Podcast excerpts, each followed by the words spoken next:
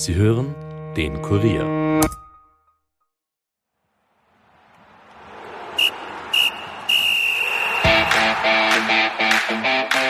Am Sonntag werden in England bei der Fußball-EM der Frauen neue Europameisterinnen gekürt. Für Österreich war vergangene Woche im Viertelfinale gegen Mitfavorit Deutschland Schluss. Wie aber ist die Leistung der Österreicherinnen einzuordnen, gerade im Vergleich mit dem Sommermärchen 2017? Und wie groß ist die Gefahr, dass das Interesse für den Frauenfußball direkt wieder abflaut? Das und mehr beantworten wir in dieser Episode. Viel Vergnügen! Nachspielzeit, der Fußball-Podcast von und mit der Kurier Sportredaktion.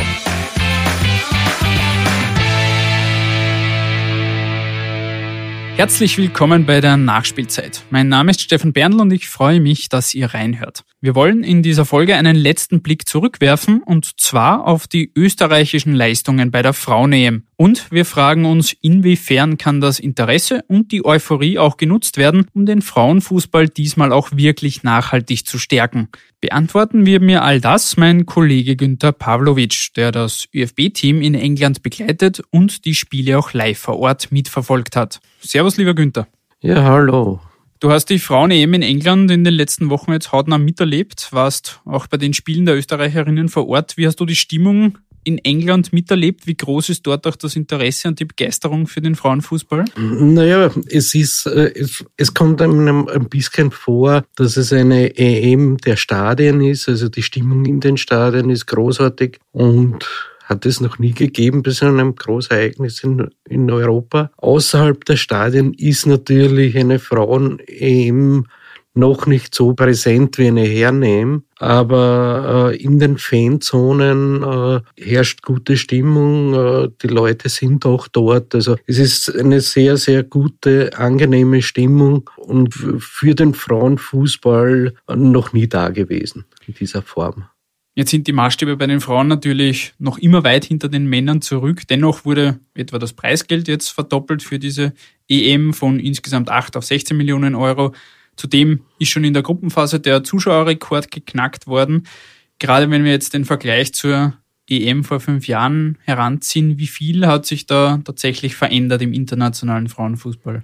Also von den Rahmenbedingungen her probiert äh, die UEFA sehr viel. Also eben eine Verdoppelung des Preisgelds ist einmal sehr, sehr, ein sehr gutes Zeichen, auch wenn halt zu den Männern noch andere Dimensionen fehlen, aber man muss halt dann sich anschauen, wie der Status war und da ist sehr viel weitergegangen. Es ist auch die Wahl des Veranstaltungsortes England ist natürlich eine ganz andere Dimension als zum Beispiel vor fünf Jahren in den Niederlanden. Das eine sehr gute, sehr interessante EM war, aber halt äh, in, in Stadien, die bei weitem kleiner waren. Und die Dimension, die jetzt in England ist, ist, ist schon sehr beachtlich. Kommen wir spezifisch auf das ÖFB-Team zu sprechen. Die Erwartungen waren nach dem Sommermärchen 2017 natürlich hoch. Diesmal war im Viertelfinale gegen die hochfavorisierten deutschen Endstation. Die Österreicherinnen haben sich aber sehr gut verkauft. Wie fällt dein Fazit jetzt nach diesem Turnier und diesen vier Spielen, die Österreich hatte, aus? Was hat gut funktioniert? Wo gab es vielleicht Probleme? Ja, also bei den Österreicherinnen war zu sehen, dass sie sich enorm weiterentwickelt haben, wobei die Entwicklung im, im Frauenfußball als solches an der Spitze auch enorm war, so wie England, Frankreich und Deutschland spielt. Aber zumindest hat es Österreich geschafft, diese Kluft nicht größer werden zu lassen. Wenn man sieht, bei anderen Nationen wie die Schweizer haben da Riesenprobleme, die noch vor fünf Jahren Österreichs großer Konkurrent waren um den Aufstieg ins Viertelfinale.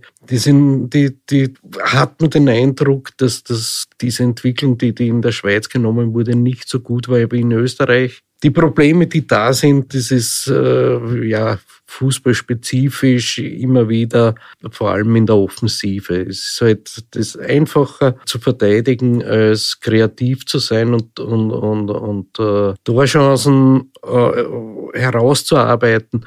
Und da in der Offensive fehlt halt irgendwie noch ein bisschen so das letzte Quäntchen, um vielleicht noch ein bisschen näher an die Spitze zu kommen. Wie diese Leistung jetzt im Vergleich mit jener vor fünf Jahren einzuordnen ist, dazu hat sich auch Teamchefin Irene Fuhrmann kurz nach dem Viertelfinale ausgeäußert und da hören wir ganz kurz rein.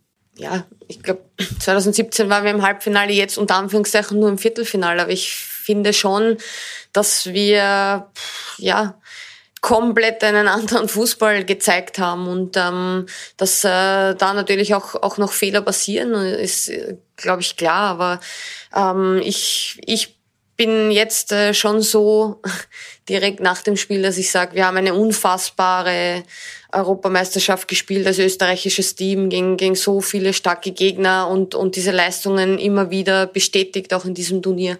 Und ähm, ja, ich glaube, ähm, dass auch Deutschland das äh, so, so ähm, sieht, dass sie heute ja alles geben mussten, um uns auch, auch zu schlagen und das, das äh, ja, ist einfach unseren Spielerinnen gelungen. Fuhrmann spricht da etwa an, dass man einen komplett anderen Fußball gezeigt habe als noch vor fünf Jahren. Wie siehst du das? Wie hat sich das österreichische Team weiterentwickelt und wie unterscheidet sich vielleicht auch der Fuhrmann-Fußball von jenem von Thalhammer? Ja, man muss dazu sagen, dass äh, Dominik Thalhammer bei der also in der Entwicklung dieser Mannschaft eine klare Idee hatte und die Spielerinnen voll mitgezogen sind und dahinter gestanden sind. Und mit dieser Idee wurde auch äh, die EM-Qualifikation, die erstmalige, geschafft.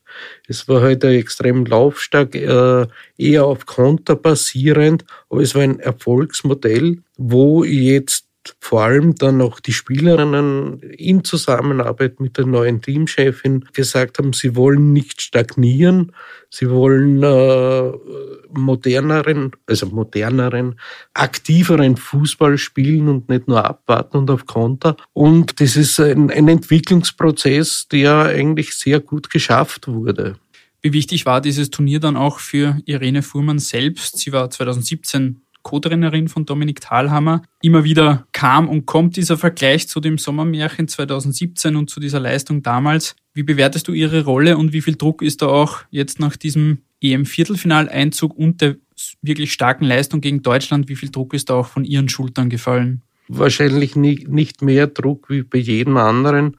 Nur muss man ihre Position sehen. Also sie ist die, die erste Teamchefin im Rahmen des ÖFB und äh, dadurch natürlich im, unter, wahrscheinlich unter ein bisschen anderer Beobachtung wie wie Männer, von denen man es gewohnt ist, dass sie solche Rollen spielen. Aber sie ist, ist eine, eine Fußballfachfrau, die sehr akribisch arbeitet und jetzt auch in dieser Funktion es geschafft hat, zu delegieren. Also ist die, die Abläufe im Nationalteam, äh, das ist schon beachtlich mit, mit äh, die Koordination mit der, der, der, der Scouting-Abteilung, der Analyseabteilung, den Physios, den Co-Trainern, dem Tormann-Training und so. Das ist der, der, der ÖFB geschafft, wirklich ein, ein, ein, ein enorm professionelles Umfeld hinzustellen und mit der Irene Fuhrmann sicherlich eine Frau, die, die das gut managen kann.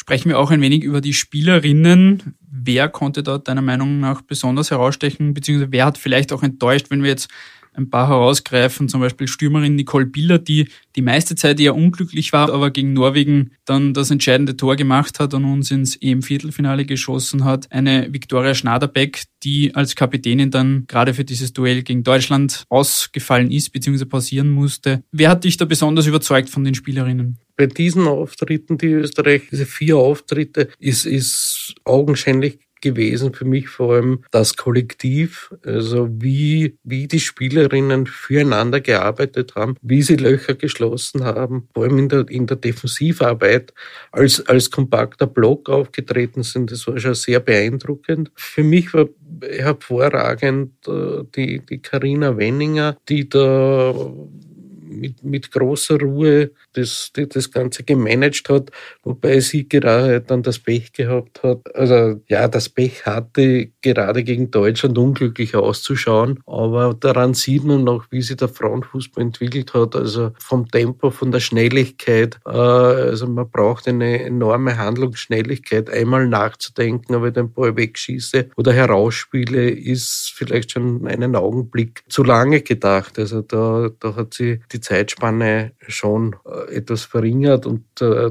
zu Frau Bieler muss man jetzt sagen, sie hat enorm viel für die Mannschaft gearbeitet. Also es ist immer schwierig für, für eine Stürmerin zu beurteilen, die dreimal äh, im Match am eigenen 16er auftaucht, weil sie sehr wohl sich auch um die Defensive kümmert. Und ja, das Problem nach vorne war halt meistens, dass die Pässe, die Qualität der Flanken und der, der letzten Pässe nicht so gut war wie bei den Top-Nationen. Man hat gesehen, die, die eine gute Flanke, also eine richtig gute Flanke von der Frau Heinschau und das, der Kopfball von der Frau Biller, also da, da hat es funktioniert. Also sie ist wahrscheinlich auch abhängig davon, wie das rundherum funktioniert.